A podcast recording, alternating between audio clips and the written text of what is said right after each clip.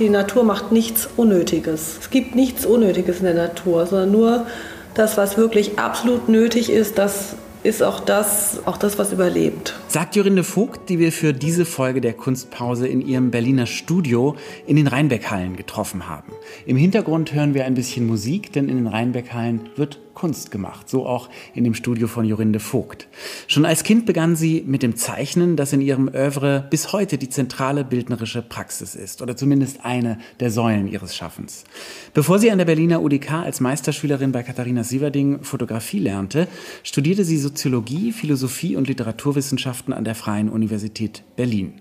Welche Rolle Philosophie und Literatur bis heute in ihrem Leben und in ihrem Werk spielen und wonach sie in ihrer Kunst sucht, darüber haben wir mit ihr gesprochen. Und wie jeder unserer Gäste hat sich auch Jorinde Vogt ein Werk aus der Sammlung der Nationalgalerie ausgesucht, über das wir zum Einstieg dieser Folge sprechen wollen. Jorinde hat sich heute ein Relief ausgesucht von Hans Arp. Das ist das konkrete Relief. 1916, 17 entstanden und Ende der 70er Jahre von den Freunden der Nationalgalerie aus dem Nachlass von Hannah Höch erworben.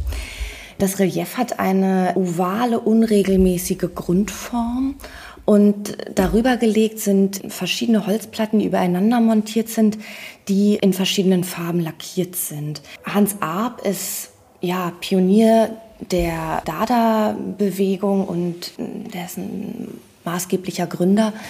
Diese Reliefs, das sind, ähm, wir haben auch schon über eins schon mal gesprochen jetzt im Rahmen eines anderen Podcasts, sind irgendwie besonders toll, weil sie so ein ganz ja, ursprünglichen Blick irgendwie so zulassen. Aber am meisten interessiert mich immer, warum hast du dir dieses Werk ausgesucht? Was hat dich besonders gereizt? Warum gerade dieses Relief? Als ich die gesehen habe zum ersten Mal, war das wie etwas zu einem ganz direkt spricht. Und ich selber bemühe mich ja auch seit vielen Jahren darum, die Welt und was ich in der Welt erlebe, im Hinblick darauf zu untersuchen, was für visuelle Formsprachen kann man dafür finden diese Dinge zu beschreiben. Und ich finde, äh, Hans Arp kann das so wahnsinnig gut. Also man kann total viel lesen über Bewegung, über eine Situation, eine Figur und ähm, in diesen sehr, sehr reduzierten Formen, die er verwendet und kombiniert, steckt halt ganz viel Konkretes. Und das ist so interessant an der Abstraktion, dass sie so konkret ist in Bezug auf das Wirkliche. Ja. Man könnte sagen, wenn man die Arbeit sieht, äh, unsere Hörer gucken die sich dann ja hoffentlich online an, dass man durchaus auch den Bogen zu deiner eigenen Kunst schlagen kann. Es sind Überlagerungen, Überlagerungen, mit denen du teilweise auch arbeitest. Deine Arbeiten finden zwar sozusagen meistens auf dem Papier statt, aber sie sind ganz, ganz dreidimensional. Sie haben Tiefe, Sie haben Ebenen. Wie, wie denkst du überhaupt Raum, Jorinde? Ja, also es gibt der, der Raum ist ja immer der, der tatsächliche Raum plus. Und zum Beispiel auch diese Arbeit von Hans Arp macht einen ganz spezifischen Raum auf. Ne? Und um auf deine erste Frage zurückzukommen, ich habe das auch gerade ein, anderthalb Jahre lang gemacht, Papiere zu schichten. Und es ist so total naheliegend, ne? dass man solche Formen, Schnipsel, die eine Ableitung sind von etwas, auf eine ganz bestimmte Art und Weise wieder kombiniert. Entweder um ein Konzentrat zu bilden oder etwas, was also in, in der Zeit auftaucht, sozusagen auch zeitlich zu formulieren. Und ich habe interessanterweise von den Farben erst so an Körper gedacht, fast an was Intimes, also irgendwie ein Körper in der Nähe. Und durch diesen schwarzen Hintergrund ist es auch gleichzeitig wie so eine Konzentration oder so ein Fokus darauf. Und wenn man jetzt zum Beispiel weiß, dass er das Hannah Höch geschenkt hat, dann könnte das fast wie eine Botschaft sein, eine Fantasie. Es gibt eine Korrespondenz von Hans Arp äh, an Hannah Höch, also Postkarten. Und es gibt zwei und die lassen so kleine Rückschlüsse zu. Ich würde eine einfach mal vorlesen, weil die ist wirklich ganz hübsch geschrieben und da geht es auch um die Reliefs. Liebe Hanna Höch, ich danke Ihnen sehr für Ihre Bemühungen. So wie ich wieder in Zürich bin, werde ich Ihnen eine Einfuhrbewilligung für die Reliefe schicken. Ich glaube aber, dass es auch ohne Einfuhrbewilligung ginge. Ich habe ohne die geringste Unannehmlichkeit Reliefe nach Paris geschickt. Paris ist wunderbar. Nicht minder wunderbar, aber ist der Tessin, wo wir unsere Sommerferien verbringen wollen. Ich giere nach dem Linienfluss Ihres Körpers. Ich grüße Sie herzlich, Hans A. Das wäre der Beleg deiner Interpretation, Jorinde. Total. Ja, weil wenn man diese Formen sieht, auch in diesen Farben, das ist so, also man ist nicht vor der Person, man erinnert die und mhm. ähm, hat die auch verinnerlicht schon sozusagen in dem, beim Anschauen und die nimmt man sozusagen mit und das ist dann wieder der Ausdruck dessen, was in einem als Bestandteil davon vorhanden ist.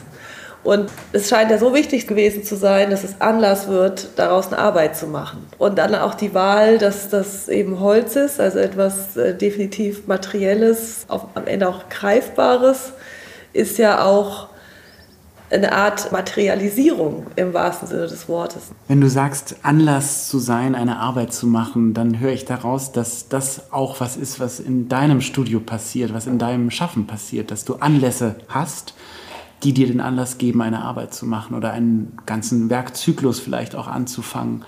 Kannst du versuchen zu beschreiben, was so ein Anlass alles sein kann?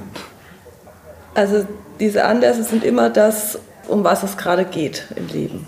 Das ist eigentlich immer der Ort, wo was Neues entsteht und die Dinge, die sich dort ansiedeln, sind die Thematiken.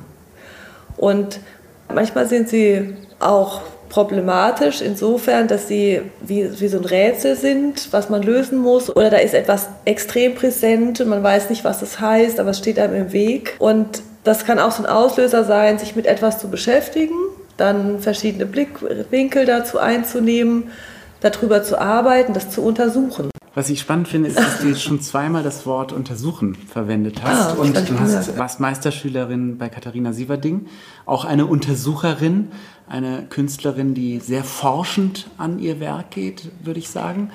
Wie würdest du diesen Untersuchungsprozess beschreiben einer Künstlerin oder deinen eigenen, der sich ja doch deutlich unterscheidet von der Untersuchung einer Wissenschaftlerin oder eines Wissenschaftlers? Oder ist der Unterschied am Ende gar nicht so groß und du hast einen großen Anteil wissenschaftlicher Arbeit in deinen, in deinen Arbeiten? Weiß ich nicht, weil ich nie als Wissenschaftlerin gearbeitet habe.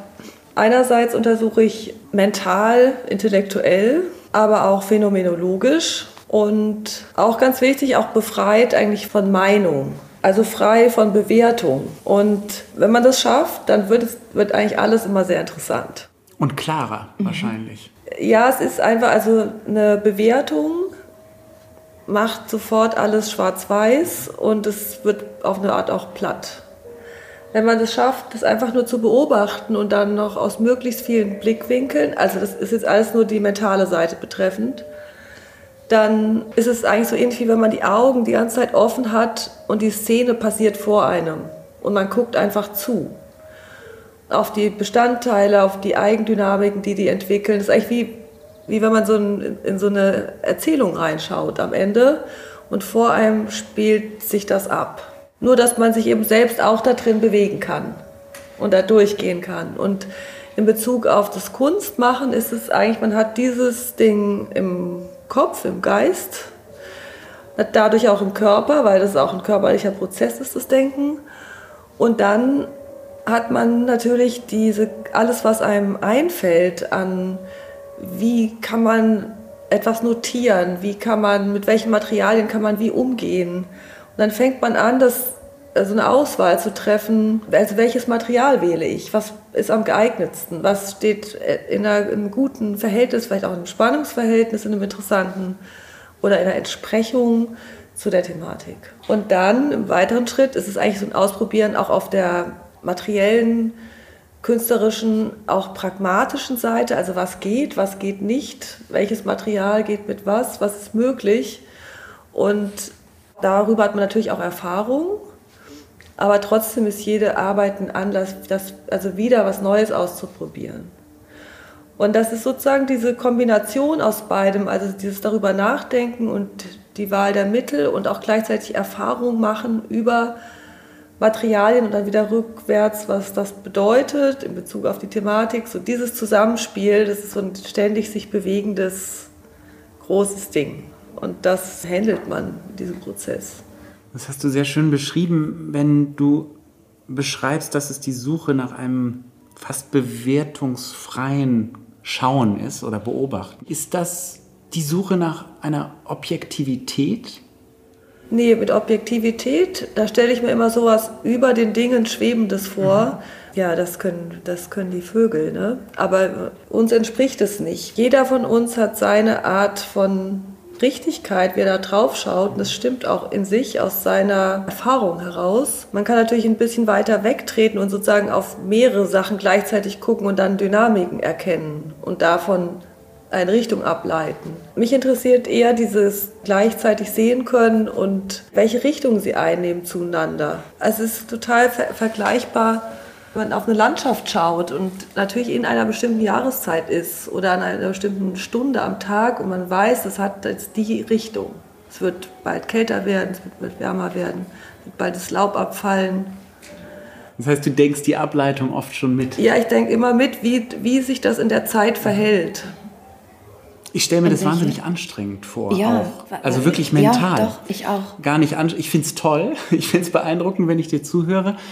Ich habe aber das Gefühl, dass es doch eine mentale Anstrengung ist, sozusagen vom Moment zu abstrahieren. Ich stelle mir das auch bei Menschen immer vor. Ja. Wenn ich jemanden treffe oder sehe, dann stelle ich mir auch vor, was hat er heute Morgen gemacht, was macht er nachher. Und eigentlich ist es ja auch so, durch die Körpersprache zum Beispiel oder alles, alles an jemandem kommuniziert, ja. Das heißt, es ist gar nicht so wichtig, was die Person sagt. Das ist ein extra Spannungsverhältnis oder das kommt noch so dazu. Aber auch ohne, dass die Person überhaupt irgendwas sagt, kommuniziert sie schon ganz viel. Und das liest man ja die ganze Zeit. Das steht dann auch im Spannungsverhältnis zu dem, was geredet wird. Also das eine gibt es auch nicht ohne das andere. Ich muss gerade lachen, weil ich an einen anderen Podcast mit dir gehört hatte, wo es darum ging, dass man innerhalb von einer halben Sekunde den Radiosender wechselt, ja. weil man ja. eigentlich schon weiß, das ist der Song, den ich gerade haben will oder eben nicht, die Stimmung, die ich reinlassen will oder nicht. Und das sind auch diese Momente, mhm. wo sich in einer Blitz, in einem Blitzmoment eigentlich schon die Ableitung sozusagen vor dir ausrollt. Insofern revidiere ich dann vielleicht auch meine Einschätzung. Vielleicht ist es gar nicht so furchtbar anstrengend, wie ich es mir gerade vorgestellt habe, sondern es braucht einfach eine sehr hohe Sensibilität. Und die muss man zulassen und ertragen können. Also ja, ich finde, ich finde auch mein Leben total anstrengend. Vielleicht liegt es ja daran, ja. habe ich noch nie überlegt, aber kann sein, weil es alles immer total viel Information ja, ja, über alles, ne? so nonstop und, und schon sein, dass das äh, total richtig gesagt hast, ja. Wenn man über deine Arbeit liest, kommt immer dieser Begriff, du entwickelst Algorithmen und Codes zur, De zur Dekodierung von Phänomenen. Wenn man so diesen Begriff Algorithmus nochmal eigentlich definieren will, dann habe ich gesehen, es wird erklärt mit, es ist eine eindeutige Handlungsvorschrift zur Lösung eines Problems.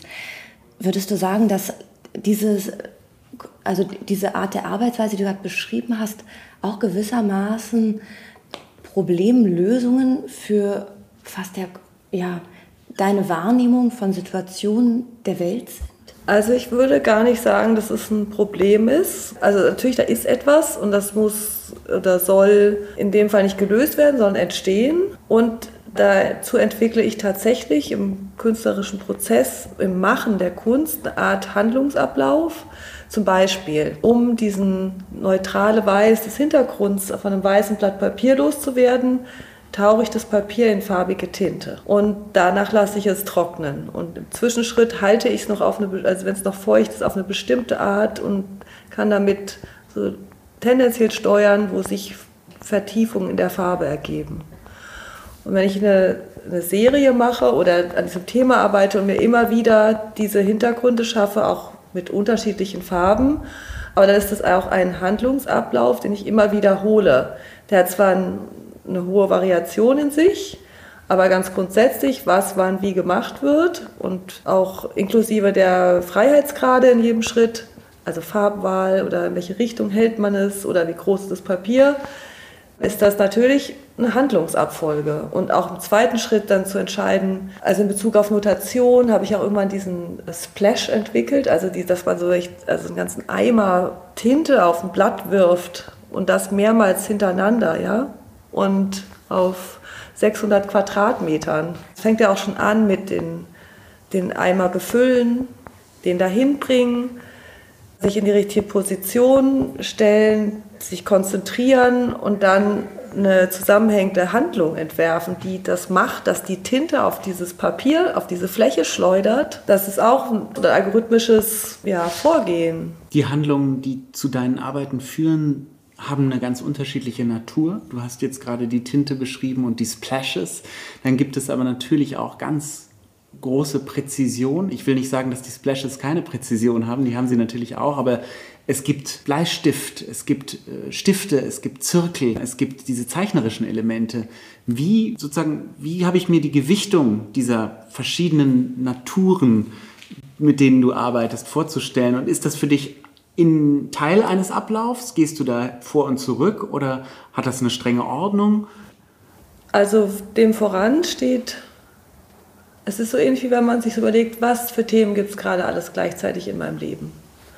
Und so gibt es auch beim Kunstmachen, dass man ein Thema nach dem anderen entwickelt. Und die Arbeiten, die ich bisher gemacht habe, sind meistens so konzipiert, dass sie eben aus verschiedenen Ebenen bestehen. Das heißt, verschiedene dieser entwickelten Themen und auch die sozusagen die algorithmische Formulierung der künstlerischen Handlung, der Splash, das Eintauchen, das Notat, das Abzeichnen von Berührung des Körpers auf dem Papier, dann oder das Schreiben von, von bestimmten Texten. Das sind alles unterschiedliche Arten von Handlungen, aber passieren auch nacheinander, also ein Schritt nach dem anderen. Und zum Schluss kommen meistens ein bis zwei Ebenen, die aber konzeptionell so gestaltet sind, dass sie dieses ganze bereits Vorhandene auf eine Art wieder verweben. Und zum Beispiel gibt es Linien, die sich dann durch alles durchschlängeln, also wie als ob man da durchgehen würde, durch diese Art Welt, die da entsteht. Und zum Beispiel jede Handlungsebene, die Spur, die die hinterlassen hat, ist gleich wichtig. Ich habe von so ein Zitat von Hans Ab noch ähm, zu konkreter Kunst gefunden und ich lese es mal vor und dann frage ich dich was dazu. Er hat gesagt, wir wollen nicht die Natur nachahmen, wir wollen nicht abbilden, wir wollen bilden. Wir wollen bilden, wie die Pflanze ihre Frucht bildet und nichts abbilden. Wir wollen unmittelbar und nicht mittelbar bilden. Da keine Spur von Abstraktion in dieser Kunst vorliegt, nennen wir sie konkrete Kunst. Wenn du sagst, dass es irgendwie eine Fantasie mitgeteilt wird, also bei dem Relief von Hans Arp bleiben wir mal konkret bei der Arbeit. Würdest du auch sagen, dass das bei dir auch keine Abstraktion der Wirklichkeit ist, sondern eine Mitteilung deiner Welt, deiner Themen, die du verhandelst? Ich finde, das ist immer äh, sehr konkret. Also es ist eigentlich, also also wenn ich das jetzt bei Hans Arp richtig verstanden habe, ist das eigentlich das, was die Natur auch macht. Die Natur macht nichts Unnötiges. Es gibt nichts Unnötiges in der Natur, sondern nur das, was wirklich absolut nötig ist, das ist auch das, ja, auch das, was überlebt. Und wenn er so eine Formulierung macht bei dem Relief, es reicht, das hat man ja gemerkt, ich habe es verstanden, was er damit sagt. Er sagt halt das Nötigste ganz klar und ganz konkret, also extrem direkte Sprache. Letztendlich ist das auch meine Arbeit. Ich versuche für die Dinge, denen ich mich auseinandersetze, eine ganz konkrete Formulierung zu finden. Spielt da ein bisschen Wittgenstein mit rein? Du hast Philosophie studiert. Ja, ich, ich ich habe eigentlich Philosophie überhaupt nicht verstanden, während ich Philosophie studiert habe. Hat trotzdem den Anlass gegeben, dass ich gezeichnet habe, weil ich habe es versucht zu verstehen und habe mir dadurch hab mir so kleine Zeichnungen gemacht, auch sehr räumlich teilweise, aber um zu verstehen, wie diese Inhalte gemeint sind. Ich habe bis heute auch rückblickend verstehe ich auch besser, warum mir das trotzdem so schleierhaft geblieben ist. Es gibt, glaube ich, zwei Gründe. Das eine ist, in diesen Art von Kategorien zu denken, generell. Am Ende sind diese Sachen nämlich nicht getrennt in unserem Erleben und in unserer Welt. Und die Sprache trennt sie auf eine ganz bestimmte Art. Also genauso wie wir sagen, der Körper und der Geist. Aber es gibt keinen Geist ohne den Körper und auch keinen Körper ohne den Geist. Also wir denken aber, es wären zwei unterschiedliche Dinge, dadurch, dass wir diese Begriffe gelernt haben und so über uns selbst sprechen. Es entspricht aber nicht dem, wie es tatsächlich ist. Ja, es versucht die Dinge zu beschreiben und dadurch beginnt es zu filetieren, zu trennen, zu kategorisieren. Ich finde, Philosophie ist ein bisschen eine Mathematik der Sprache. Genauso habe ich das verstanden. Ich habe Philosophie einfach als Gehirntraining verstanden ja. und es geliebt. Also ich fand das halt total aufregend, mich so in andere Systeme reinzudenken. In der Soziologie genauso. Und Aber es ist interessant, weil wir haben vorhin darüber gesprochen, wie wichtig es ist, eigentlich den bewertungsfreien Moment zu finden. Und genau das tut die Philosophie nicht, indem sie so viel kategorisiert, abstrahiert, ja, ableitet. Ja, ja? ja vor allem gibt es ja auch da in der, also was ich mich immer sehr befremdet hat, ist auch, dass es eben in, in den Wissenschaften so eine Kultur gibt der gegenseitigen Abwertung. Also, dass man immer den Vorangegangenen widerlegen muss, um sich zu behaupten. Das ist ein intellektuelles Gebäsche. Und es ist so ein, ich weiß nicht, da stelle ich mir immer so Soldaten ein paar Jahrhunderte her vor, so ein komisches Schlachtfeld, wo irgendwelche Männer aufeinander gerichtet sind, aggressiv. Und ich finde das überhaupt nicht den Raum, in dem man über diese Na Dinge nachdenken kann. Es ist vielleicht das Schöne an der Kunst, dass die Kunst stattdessen eher in Referenzen denkt das, die Kunst operiert ja stark mit Referenzialität. Wenn man die eine Arbeit sieht, dann denkt man an den anderen Künstler. Wenn man den sieht, denkt man an die nächste Künstlerin. Also so funktioniert mein Kunstverständnis. Genau das finde ich auch an Kunst am wertvollsten, ist die, die Vielheit, die es gibt an Formulierungen. Und das ist das besonders Schöne an, an der Kunst. Nachdem wir jetzt ein bisschen dein Denken über das Schaffen besprochen haben, was, glaube ich, sehr hilft, wenn man deine Arbeiten sich ansieht, können wir darüber sprechen, wo wir deine Arbeiten sehen können. Genau. Ganz aktuell gibt es eine Ausstellung mit mehreren Künstlern im Kupferstichkabinett. Die läuft noch bis Anfang Oktober. Und in dieser Ausstellung wird der Frage nachgegangen, wie Künstler ihre Wahrnehmung von Welt in ein Bild überführen und von welchen Kontexten und auch Diskursen diese Bilder geprägt sind. Und da bist du auch vertreten. Aber im Wesentlichen sind dort Zeichnungen ausgestellt, die zu sehen sind. Und mit welchen Arbeiten wirst du da vertreten sein? Also ich hatte, glaube ich, einen sehr, sehr langen Titel, diese Arbeit. Am Ende ging es in diesen Arbeiten, das eine von acht großen Tableaus, die ich gemacht habe, die dort in dem Museum ist. Und da ging es darum, über eigentlich, ich habe so eine Art Abtastungsapparat erfunden, der auf der minimalsten oder ersten akustischen Impuls beruht. Das ist sozusagen der allererste Anlass für jede Art von Kommunikation oder, äh, oder was akustisch formuliert wird oder es kann auch das Sprache, Gesang, was auch immer ist, oder laut ist. Und den durchdekliniert in Sekunden, in Dauer und jeweils als Loop beschrieben. Und das ist sozusagen wie, wie so ein kleiner Mini-Apparat für Rhythmus. Und den habe ich auf einer zeitlichen Achse montiert und viele davon, die in unterschiedlichen Abständen im Raum sich bewegen. Und es ist sozusagen ein, eigentlich ein Raumbeschreibungsinstrument, aber durch pulsierende Einheiten. Im nächsten Jahr gibt es zwei Ausstellungen, eine weitere hier in Berlin im Liebermann-Haus und in Houston. Und ich glaube, dass, dass Texas dass das eine Stadt ist, die es dir auch ganz besonders angetan hat. Vielleicht kannst du mal von deiner Liebe zu dieser Stadt sprechen. Ja, oder vielmehr der Liebe dieser Stadt zu dir, wenn ich das im Vorfeld richtig verstanden habe. Ja, es ist auf jeden Fall eine gegenseitige Liebe ja. und total glücklich, wenn einem das passiert. Auf jeden Fall konnte ich schon zwei sehr schöne Ausstellungen dort machen. Einmal in der Menil Foundation, eine Arbeit auf der Wand, also mehreren Wänden sogar, die dort lange hingen, also ich glaube zwei, drei Jahre. Und jetzt kürzlich nochmal im, im Moody Art Center eine Ausstellung auch über Musik, an dem ich einen Beitrag, einen ziemlich großen Beitrag hatte, mit diesen papiergeschnittenen Arbeiten, genau. Über Musik haben wir noch gar nicht gesprochen, nur kurz über die Radiosendersuche, weil du bist mit Musik aufgewachsen und Musik spielt in deinen Arbeiten auch häufig eine große Rolle. Ja, mein Wahrnehmungsraum ist einfach geprägt von Musik und wie Musik strukturiert ist. Wobei das auch eine Ableitung ist vom Leben, denke ich. Und ich wende das eben auch auf das Zeichnen und das Malen an. Musik ist vielleicht auch genau dieser bewertungsfreie Raum über den wir vorhin gesprochen haben? Musik ist ein riesiger Raum in uns selbst. Es ist ja wie, als ob man eine Reise macht und über eine Landschaft geflogen wird und Dinge gezeigt bekommt. Und es ist auch so ein Ausleuchten, welche innere Landschaft in einem vorhanden ist. Und es wird einem eben auch gezeigt durch verschiedene Komponistinnen und Komponisten. Welches ist dein Lieblingsmuseum? Das ist tatsächlich das Cy Twombly Museum in Houston. Hast du einen Lieblingsort?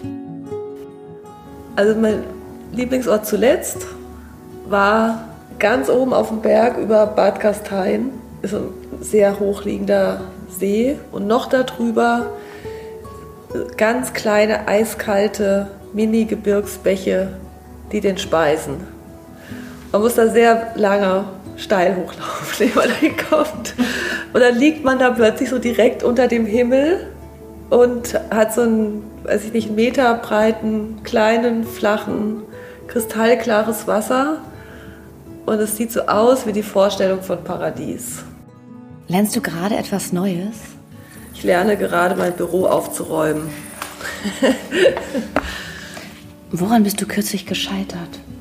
Ich glaube, ich bin als letztes besonders an mir selber gescheitert, weil ich mir einfach viel zu viel Verantwortung angenommen habe für extrem viele verschiedene, unterschiedlichste Bereiche und das mehr ist, als man schaffen kann. Und jetzt setze ich mich gerade damit auseinander, wie ich das verändern kann. Worauf bist du gerade neugierig? Das ist jetzt sehr egoman, meine Antwort, aber ich bin sehr neugierig auf meine eigene Malerei, die ich jetzt so weitermachen werde. Und auf die sind wir sehr gespannt. Vielen Dank für das Gespräch, Jorinde Vogt. Vielen Dank.